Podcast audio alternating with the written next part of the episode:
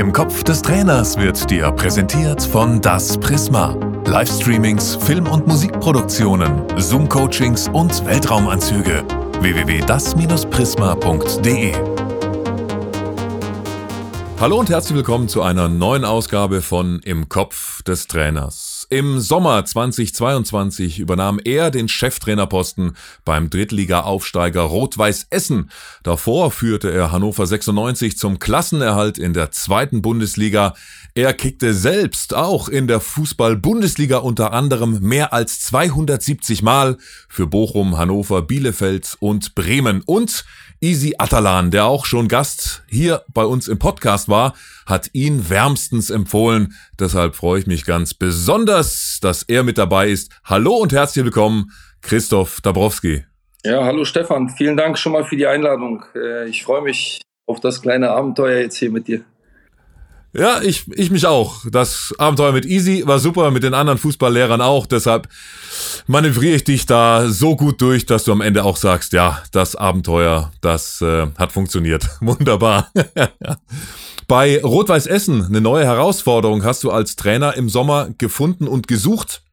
Und das Spannende bei so einem Traditionsverein ist, dass äh, das Umfeld ja eigentlich immer mehr will. Trotzdem, das äh, Ziel in der ersten Saison ist eigentlich ganz klar, die Klasse zu halten. Wenn man jetzt als Trainer genau weiß, vom ersten Spieltag an spielen wir um den Klassenerhalt. Wie ist da deine Herangehensweise als Trainer? Weil man den, den Spielern ja nicht zu viel Druck machen möchte, aber man äh, will ja trotzdem die Sinne schärfen. Also wie gehst du an die Sache ran, immer in, in, dem, äh, in dem Hinterkopf zu haben, ha, wir müssen die Klasse halten? Erstmal äh, habe ich die Aufgabe angenommen, weil es eine große Herausforderung darstellt, in so einem emotionalen Verein arbeiten zu dürfen. Das ist auch Liga-unabhängig. Ja. Ich habe das jetzt nicht äh, von der Liga äh, abhängig gemacht, sondern die Aufgabe, der Verein, die Tradition, diese Emotionalität und diese Leidenschaft, die hier spürbar ist vom ersten Tag, die haben mich unheimlich gereizt. Und ich bin jetzt, glaube ich, gute drei Monate Trainer hier und äh, das, das ist schon äh, sehr, sehr wuchtig, leidenschaftlich und emotional gewesen bisher. Und ist ja ganz klar, dass ein Verein, der 14 Jahre äh, in der Regionalliga unterwegs war, äh, der dann hochkommt, äh, der hohe Ambition hat, natürlich auch äh, die Euphorie riesig ist.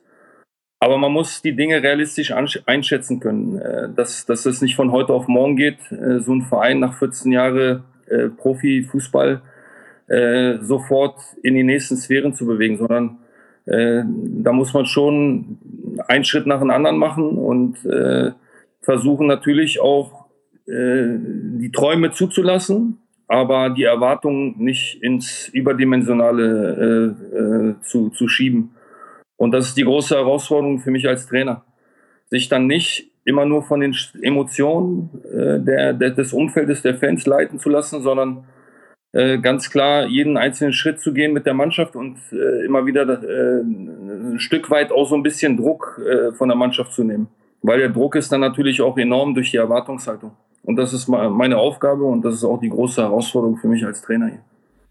Wie kriegst du das hin, dass du genau diesen Druck versuchst von der Mannschaft so weit wie möglich fernzuhalten? Ja, das kriege ich hin durch die tägliche Trainingsarbeit, äh, den täglichen Umgang und die Kommunikation mit der Mannschaft. Aber das kriege ich natürlich auch hin, indem ich derjenige bin, der auch schon davon überzeugt ist, genau zu wissen, was zu tun ist, welcher einzelne Schritt notwendig ist. Und ähm, ja, indem ich dann auch äh, schon auch der Mannschaft glaubhaft und authentisch rüberbringe, welche einzelnen Schritte dann einfach auch äh, realistisch und notwendig sind. Und dafür braucht es viel Kommunikation und dafür braucht es auch eine gute Verbindung mit den einzelnen Spielern und mit der Mannschaft. Also glaubst du, man muss, wenn man um den Klassenerhalt spielt, mehr kommunizieren, als wenn man eine Mannschaft coacht, die vielleicht um die Meisterschaft spielt? Nein, es ändert sich ja für, für uns nicht so viel, denn wir gehen ja in jedes einzelne Spiel rein mit der Ambition, im Ehrgeiz, es gewinnen zu wollen. Also das, das ist immer das Ziel. Gleichwohl wissen wir, dass die dritte Liga eine brutale Herausforderung ist. Es ist eine Knochenliga, äh, wo jede Woche alles möglich ist. Also es sind sehr viele 50-50 Spiele Und dementsprechend ist die Leistungsdichte sehr dicht beisammen. Und äh, äh, wir sind ehrgeizig und wir setzen auch, uns auch keine Grenzen. Aber wir haben gesehen vom ersten Spiel an, dass der Weg ein harter sein wird und dass wir hartnäckig sein müssen und auch, äh, ich sag mal, so eine gewisse äh, Toleranz aufbauen müssen, Rückschläge auch wegzustecken und immer wieder vorwärts zu denken.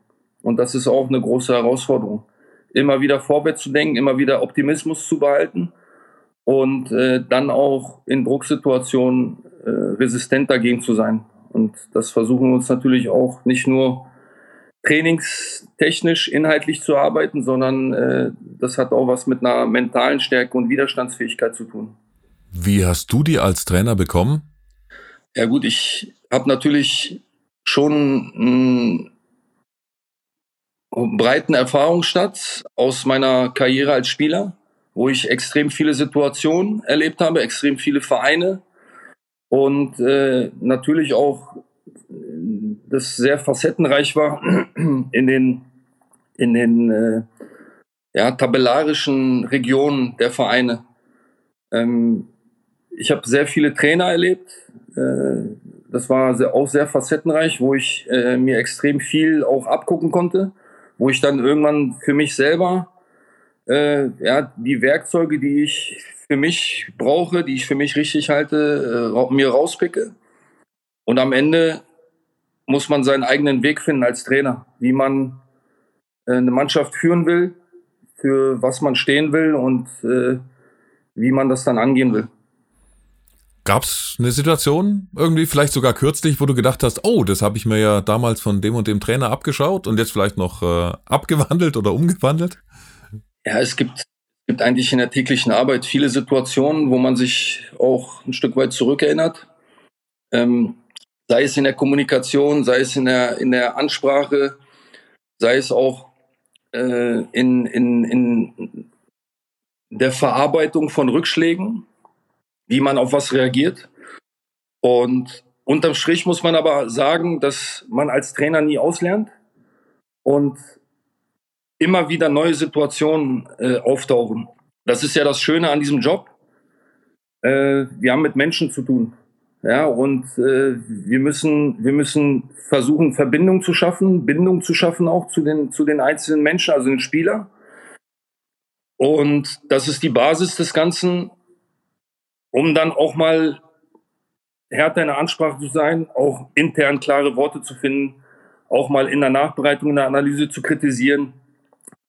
Ich glaube, wenn man diese Ebene aufbaut zu seiner Mannschaft und zu den Spielern, dann, äh, dann äh, hat man einen guten Weg, dann kontinuierlich auch äh, kritikfähig zu sein, äh, Lob und Anerkennung zu geben, äh, auch Dinge klar, klar und deutlich anzusprechen, äh, inhaltlich. Ja, das glaube ich ist ein ganz entscheidender Punkt und da bin ich auch noch nicht zu Ende mit meinem Weg, sondern äh, das ist wirklich sehr spannend, weil es täglich eine neue Herausforderung ist, weil du extrem viele Entscheidungen treffen musst.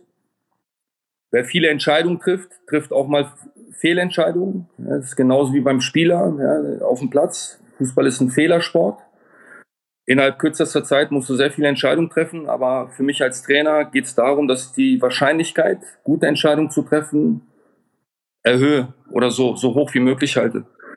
Weil das natürlich in der Endkonsequenz äh, schon auch Auswirkungen hat auf das Gesamte und natürlich auch auf das Ergebnis, was im Profifußball äh, nicht leider, sondern äh, da, da braucht man kein Prophet sein, sondern das, das ist das A und O. Ja, viele Dinge entwickeln sich auch aus dem Ergebnis heraus und äh, viele Dinge werden schwarz oder weiß gesehen. Das heißt, wenn du gewinnst, wird das weiß gesehen, wenn du verlierst, wird es schnell schwarz gesehen, keine Grauzone. Deswegen ist, glaube ich, die große Herausforderung als Trainer, so viele gute und richtige Entscheidungen zu treffen, äh, wie es geht. Und das ist die große Herausforderung. Ja, und da braucht man auch mal ein, sehr gutes Bauchgefühl. Äh, das habe ich auch gelernt von, von dem einen oder anderen Trainer. Ja, man kann nicht alles nur pragmatisch und strukturell sehen, sondern man muss, man, manchmal hat man auch ein Bauchgefühl, was, ähm, was, was einen auch oftmals auch nicht täuscht. Ne? Und das finde ich, glaube ich, auch einen wichtigen Punkt. Und wenn du sagst, es ist sehr schwer, natürlich ähm, Rückschläge zu verarbeiten und da dann neue Kraft rauszuziehen. Das hast du in Verbindung auch gesagt mit früheren Trainern. Wer hat dich da in diesem Punkt so mit am meisten inspiriert? Ja, also ich sag mal, da, da bin, blicke ich, blick ich gar nicht so weit zurück. Äh, also klar, ich bin jetzt relativ lange schon raus. Also ich habe 2013 meine Karriere beendet. Und äh, damals in der Zeit beim VfL Bochum äh, habe ich Friedhelm Funkel als Trainer gehabt. Ja, und äh, Friedhelm Funkel hat mich in dem Sinne beeindruckt, dass er eine extrem enge Bindung zu seinen Mannschaften, zu seinen Spielern aufgebaut hat.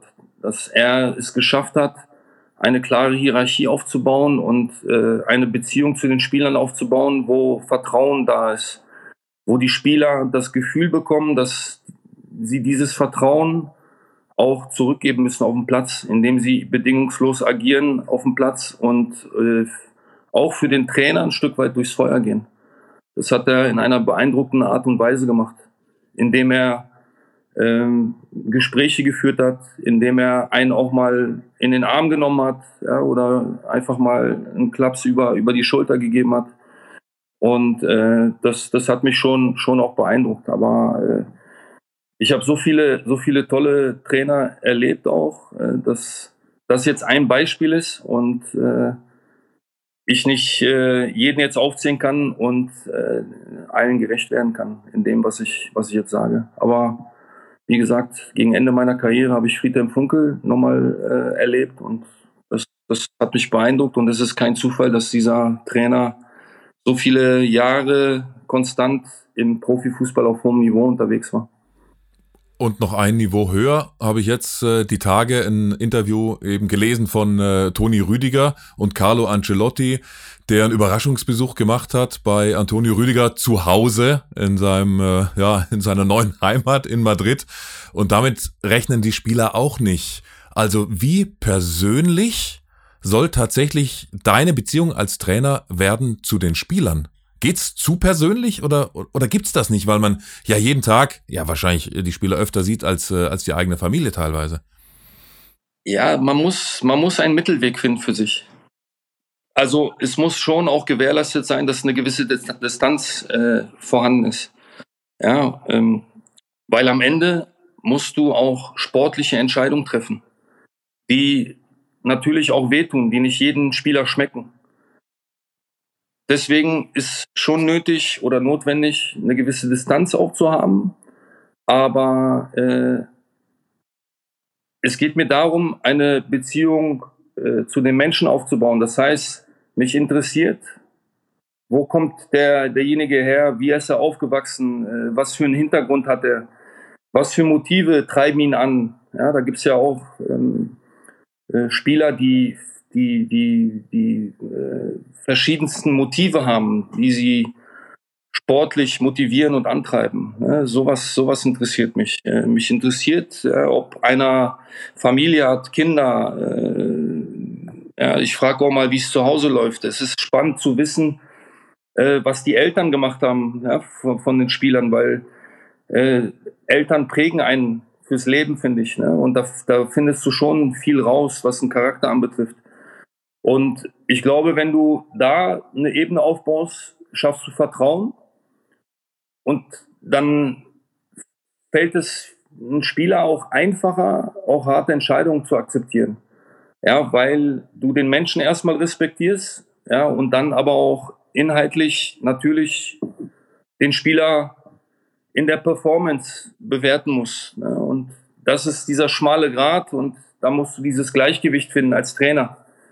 Ja, ähm, dass du, dass du jetzt nicht der, der gute Launebär bist oder der, nur noch der Kumpeltyp, sondern dass die äh, natürliche Autorität einfach schon auch erkennbar ist. Würdest du das auch dem Bezirksliga-Trainer empfehlen, der nur zweimal die Woche Training hat, so eine enge Beziehung aufzubauen? Oder geht das gar nicht? Oder ist das gar nicht notwendig wie bei einem Fußballprofi? Also, ich würde mal behaupten, dass das in, in der Bezirksliga vielleicht noch ein größerer Faktor ist. Ja, weil da setzt du dich jetzt nicht äh, vier, fünf Mal die Woche mit strategischer Ausrichtung, Taktik äh, und Inhalten auseinander. Ja, da geht es ja darum, dass du zweimal die Woche oder vielleicht maximal dreimal die Woche abends nach der Arbeit äh, den Jungs das Gefühl vermittelst, dass es die geilste Zeit ist, die, die wir am, am heutigen Tag verbracht haben. Ja, weil äh, ich sag mal, kann sein, dass ein Kfz-Mechaniker acht Stunden irgendwelche Schrauben dreht. Ja, und wenn, wenn der dann abends um halb acht auf den Trainingsplatz kommt und du den natürlich äh, voll ballerst mit irgendwelchen Strategien, Taktik und so, glaube nicht, dass, dass das dann äh, dazu führt, dass die Jungs dann zweimal die Woche beziehungsweise am Wochenende äh, Spaß haben am Fußball. Also da, da geht es, glaube ich, noch mehr um persönliche Beziehungen und einfach um die Freude, den Jungs zu vermitteln, okay, wir wollen jetzt die Zeit nutzen, weil wir das aus Spaß und Freude machen und weil wir Bock haben am Wochenende äh, einfach Fußball zu spielen und meinetwegen äh, nach dem Spiel der Kasten Bier dasteht und wir äh, Gespräche führen und, äh, und einfach die Zeit genießen, untereinander äh, daran teilhaben zu lassen oder daran teilzuhaben. Ne? Zwei Stichwörter, die äh, ich mir gemerkt habe, die du angesprochen hast, waren, also das eine 50-50 Spiele und das andere Fehler machen. Auf die würde ich gerne noch kurz eingehen. Du hast jetzt in der dritten Liga, hast du angesprochen, ja die ganze Zeit 50-50 Spiele. Mal kann man das Spiel gewinnen, mal kann man das verlieren. Was können wir Trainer, was kannst du konkret als Trainer machen, dass äh, so ein Spiel, wenn es vielleicht auf die mentale Ebene geht und dort entschieden wird, dass so ein Spiel öfter 2-1 für dich als 2-1 gegen dich ausgeht? Ja, das ist eine sehr gute Frage. Ich glaube, äh, es geht darum, auch in der, in der Kommunikation mit den Spielern, ähm, den Spielern die Einfachheit des Ganzen auch zu vermitteln, aber auch den Glauben an die eigene Stärke, den Glauben, Rückschläge zu verkraften und das natürlich auch in der täglichen Arbeit auch manchmal auch ein Stück weit rauszukitzeln und zu provozieren. Ja, wo du im Grunde genommen durch deine Trainingsform, durch dein Coaching, zum Beispiel an einem Hauptbelastungstag, an die Grenzen stoß, stoßen musst, wo du in Spielform Grenzsituationen provozieren kannst, die natürlich nicht eins zu eins mit dem Spiel vergleichbar sind. Ähm, und dann brauchst du natürlich auch Erlebnisse im Wettkampf, die den Glauben daran äh, auch stärken. Ja, dass du vielleicht mal einen 2-0 Rückstand egalisierst, beziehungsweise dann vielleicht sogar das so ein, so ein 2-0 Rückstand äh, drehst und 3-2 gewinnst. Ja, da hatten wir ein Erlebnis in Duisburg am zweiten Spieltag, nachdem wir 5-1 zu Hause gegen Elversberg verloren haben. Ja, wo, wo wir in der ersten Halbzeit äh, direkt 1-0 zurückgelegen haben, nach einer Standardsituation, wo alle gedacht haben, und täglich grüßt das Murmeltier. Kurz nach der Halbzeit kriegen wir das zweite Tor. Ja, also liegen praktisch nach 60 Minuten 2-0 zurück und dann also beeindruckend wiederkommen und das Spiel dann nachher egalisieren und 2-2 spielen. Sogar noch in der 92. Minute äh, eine Riesenchance haben, das Spiel zu gewinnen. Das sind Erlebnisse, äh, wo der Glaube wächst. Ja, ähm, wo man, wo man sehr viel draus ziehen kann. Wie hast du da die Mannschaft gepusht, als es 0-2 steht? Noch eine halbe Stunde Zeit ist, wissen wir alle, ist noch genug Zeit. Aber wie, wie bist du da an der Außenlinie, wenn du eben keine Halbzeitpause mehr hast, um da nochmal äh, reagieren zu können? Was machst du an der Außenlinie? Also, du hast, du hast natürlich als Trainer die Entscheidung, wie möchtest du an der Außenlinie agieren? Bist du ein Trainer, der ruhig ist, der beobachtet? Oder bist du ein Trainer, der vielleicht, wenn auch nicht durch die Lautstärke im Stadion, auch nicht jedes Wort ankommt beim Spieler, trotzdem mit seiner Körpersprache, mit seiner äh, leidenschaftlichen Körpersprache, mit, mit, seiner, mit seinem Coaching der Mannschaft rüberbringt, okay, ich bin mit dabei und ich bin Teil des Ganzen. So sehe ich mich als Trainer. Und dann hast du natürlich ein, ein Mittel, in dem du natürlich Wechsel vollziehen kannst. Ja, wo du, wo du neue Impulse innerhalb des Spiels in der zweiten Halbzeit bringen kannst. Ähm, wo du vielleicht auch mal die taktische Ausrichtung ändern kannst. Ja, in dem Spiel haben wir es zum Beispiel in der zweiten Halbzeit so gemacht, dass wir mit zwei Stürmern agiert haben. Ähm, ja, wo wir auch in der Halbzeit einen Doppelwechsel gemacht haben und das natürlich nicht kurzfristig einen Input gegeben hat, aber äh, nach dem 2-0 halt. Also 4-2-3-1 hast du da vorgespielt, richtig? Ja. ja. Genau. Ja. Und dann ins 4-4-2 oder, oder wie, wie, sah dann deine Formation aus mit, mit zwei Stürmern? Ja, 4-4-2 mit zwei Stürmern. Zwei Sechser, Außen Mittelfeldspieler und zwei Stürmer. Ja, und äh, das Schöne war auch an diesem Spiel, dass beide Spieler, die ich in der Halbzeit eingewechselt habe, also der eine hat das 1-0 vorbereitet, äh, das, das 1-2 vorbereitet und der andere hat das 1-2 gemacht. So, das ist halt auch mal Glück. Ne? Also du kannst das ja nicht vorhersehen, aber du versuchst mit deinen Wechseln was zu verändern und es ist dann schön, wenn das auch mal funktioniert. Ja? Und wenn du dann so ein Spiel drehst, dann erzählen alle, ja, der Trainer hat super Wechsel gemacht. Ne? Aber äh, wenn du ein Spiel verlierst, ja, dann äh, verteufeln dich vielleicht äh, die Hälfte, weil du falsch gewechselt hast. Ja, wie konntest du den einwechseln? Das war ja klar, dass der nicht trifft. ja, also genau. das äh, ist dann auch immer genau so eine so eine Frage der Betrachtungsweise, ob, ob ich gewonnen oder verloren habe. Dass äh, extrem viel diskutiert wird, ja, und es ist auch schön, wenn Leute kontrovers sind und sich interessieren, ja, äh, und emotional sind, ja, weil das kommt ja auch in unseren Heimspielen rüber. Diese Emotionalität, ja, diese, diese, die Robot-Mentalität, ne? diese leidenschaftliche äh, äh, Sichtweise. Also das ist schon besonders. Aber es geht in alle Richtungen. Es kann auch, es kann auch wehtun. Du hast entweder als Spieler bei ja fast 400 äh, Spielen in der ersten und in der zweiten Liga oder als Trainer, bist ja auch äh, fast zehn Jahre bei Hannover 96 gewesen, bestimmt auch mal die Situation gehabt, dass bei dem angesprochenen 0 zu 2 vielleicht ein, zwei Spieler dabei sind, die jetzt nicht dran glauben, dass man das Spiel noch drehen kann. So, jetzt kannst du natürlich äh, kurzfristig äh, handeln und die auswechseln, aber damit löst du ja mittelfristig das Problem nicht. Hast du eine Idee oder einen Vorschlag, wie man solche Spieler kriegt, dass die, auch wenn es in der 88. noch 0-2 steht, äh, schöne Grüße an Borussia Dortmund und Werder Bremen, dass man dann aus einem 0-2 noch ein 3-2 machen kann. Hast du da einen Tipp, wie man solche Spieler dann doch noch dahin bekommt? Boah, das ist, das ist, äh, das ist eine, das ist eine extrem facettenreiche Frage und sehr, sehr, also eine sehr gute Frage. Die geht ja auch rein in Psychologie halt, ne?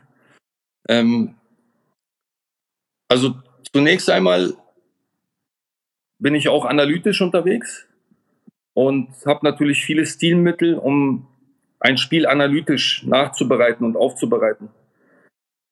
Und im Vorfeld eines Spiels legen wir uns eine Strategie zusammen, wo jeder Spieler in dieser Strategie, der auf dem Platz ist, beziehungsweise auf der Position und irgendwann ins Spiel reinkommt, eine klare Aufgabe hat. So, das ist, das ist dann Taktik und Aufgabenverteilung innerhalb eines Spiels. So, und dann kommt eine mentale Geschichte dazu. Also Mentalität, Bereitschaft, Herz, Wille, Leidenschaft. Ja. Und dann gibt's noch Statistiken. Also wir haben ein Katapultsystem, das die Laufdaten misst, Intensitäten, Meter, Sprints. Und ich sag mal, ich sehe das alles als großes Ganze. Ich habe einen subjektiven Eindruck von der Linie draußen. Ja, da sehe ich, ob ein Spieler in der maximalen Bereitschaft ist, von der Lauffreude zum Beispiel. Ja, ich sehe, wenn ein Spieler vielleicht an dem Tag nicht in die Lauffreude reinkommt. So, dann stelle ich mir die Frage, liegt das an der Mentalität, Bereitschaft, an seinen Willen? Oder aus welchem Grund ist er nicht in der Lage, an dem heutigen Spiel oder an dem Spieltag das in, in die Waagschale für die Mannschaft zu werfen. So, dann gehe ich natürlich in der Nachbetrachtung auch individuell auf den Spieler ein. Also wenn ich ein Spiel habe, wo es extrem deutlich ist, versuche ich erstmal rauszufinden, warum kommt er nicht in seine Performance rein. Ja. Äh, Lag es an der mentalen äh, Komponente? Ist er, hat, hat ihn die Situation vielleicht erdrückt? War er körperlich nicht in der Lage, ja, aus welchem Grund auch immer? Oder hat er nicht den Willen aufgebracht? So, und das habe ich jetzt ehrlich gesagt, also fast noch nie erlebt, dass es am Willen scheitert, sondern es gab immer wieder Situationen, wo der Spieler einfach an dem Tag nicht dieses Selbstbewusstsein hatte, in seine Performance zu kommen. Äh, vielleicht hat der Spieler äh, ja, sich körperlich einfach nicht auf Top-Level gefühlt. Und manchmal ist es auch so, dass ein Spiel taktisch äh, so, so auseinandergerät, dass die Abstände einfach zu groß werden und du das Gefühl hast, dass die Spieler nebenher laufen, weil sie nicht richtig hinkommen. Ja, und das versuche ich als großes Ganzes zu sehen und nachzubereiten und dann auch Mittel und Wege aufzuzeigen, wie Lösungen äh, hätten funktionieren können. Ja?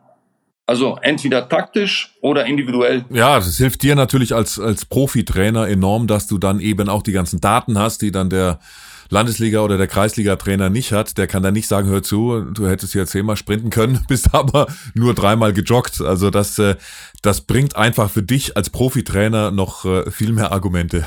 Ja, ja, natürlich. Und du musst dir genau überlegen, wie du argumentierst, wie du, wie du nachbereitest, analysierst. Es gibt auch durchaus Situationen, wo du einen Spieler zum Einzelgespräch holst und äh, es auch mal eine, eine härte und rauere Ansprache gibt. Ja, weil du das Gefühl hast, dass, dass der Spieler das gerade in der Situation braucht. Und das, das ist auch wieder Bauchgefühl. Du musst viel beobachten. Ja, du kennst vielleicht auch den ein oder anderen Charakter, weil du dich intensiv damit auseinandergesetzt hast. Ja, und manche Spieler brauchen einfach ein bisschen mehr Härte als andere. Und andere musst du vielleicht auch mal in den Arm nehmen und ihn ein bisschen sanfter anpacken, damit er sein Leistungslevel einfach erreicht. Und deswegen ist das ja auch so facettenreich, weil es sehr individuell ist. Und äh, Fehler, das Stichwort hatte ich mir äh, noch behalten, denn du hast gesagt, du als Trainer musst so viele Entscheidungen treffen. Natürlich machst du auch mal einen Fehler. Was war die letzte Entscheidung, wo du im Nachhinein gesagt hast, oh, das war aber ein Fehler von mir, das hätte ich aber anders machen können? Boah. Und gab es dann vielleicht aber auch so den, den Aha-Moment, wo du gedacht hast, oh, das war ein Anzeichen, Mensch, das hätte ich doch sehen müssen, dann hätte ich den Fehler nicht gemacht. Gab es da eine Situation zufällig? Ja gut, jetzt, jetzt bewege ich mich dann auf ganz dünnem Eis, ja, weil, weil ich natürlich äh, ja, ähm, schon auch, also wir machen jeden Tag Fehler. Wir machen jeden Tag Fehler. Das, dann sag, was du mit einem Eis meinst. für einen Fan oder für einen Journalisten ist, der stellt sich nach dem Spiel hin und kann alles erzählen, nachanalysieren, so wie es gelaufen ist. Und kann natürlich auch feststellen, okay, das war jetzt vielleicht keine gute Entscheidung.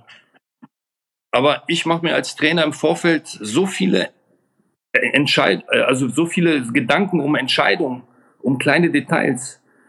In der Verantwortung, dass wir die Wahrscheinlichkeit erhöhen, Spiele zu gewinnen. Ne? Ähm, ja. Also ich habe schon, schon Spiele, wo ich im Vorfeld vielleicht ein Bauchgefühl habe, dass ich auf einer Position, ich sag mal, Spieler, Spieler X aufstelle, aber mich dann doch für Spieler Y entscheide. Und im Nachgang stelle ich fest, okay, mein Bauchgefühl hätte die bessere Entscheidung dargestellt. Und das, also das ist für mich ja auch nochmal ein Prozess, ja, weil ich meine, du lernst jeden Tag und ich glaube, dass ich ein Trainertyp bin, der auch viel auf sein Bauchgefühl hören muss, weil es oftmals richtig ist. Aber du diskutierst natürlich mit deinem Trainerteam, mit deinem Sportdirektor, du holst dir Meinungen ne, und überlegst rauf und runter und manchmal, manchmal triffst du es nicht aus dem Bauch heraus, sondern rational. Aber ich glaube, die besten Entscheidungen sind aus dem Bauch heraus. Weil ich bin Gefühlsmensch und äh, habe, glaube ich, sehr feine Antennen und ich bin jemand zum Beispiel, der, der sich oft auf sein Bauch, Bauchgefühl äh, verlassen sollte. Aber es ist mir auch nicht immer gelungen. Ja, das Bauchgefühl ist ja ohnehin eines, das wir über viele Jahre entwickelt haben. Also das hat ja auch mit Erfahrungen zu tun, mit dem, was wir erlebt haben, mit Fehlern, die wir gemacht haben und die wir dann vielleicht dank des Bauchgefühls nicht mehr machen wollen. Ähm, das heißt, wir sind mittendrin im Bauch des Trainers, im Herzen des Trainers und äh, sind schon mit der ersten Folge von Im Kopf des Trainers auch schon durch. Freue mich sehr, dass wir gleich noch eine zweite Folge mit dir haben. Erstmal ganz, ganz lieben Dank an den Trainer von Rot-Weiß Essen, an Christoph Dabrowski, dass wir dir bis hierhin in den Kopf des Trainers schauen durften. Freue mich sehr auf Teil 2. Danke erstmal. Sehr gerne. Danke. Ciao. Ciao. Im Kopf des Trainers wurde dir präsentiert von Das Prisma. Livestreamings, Film- und Musikproduktionen, Zoom-Coachings und Weltraumanzüge www.das-prisma.de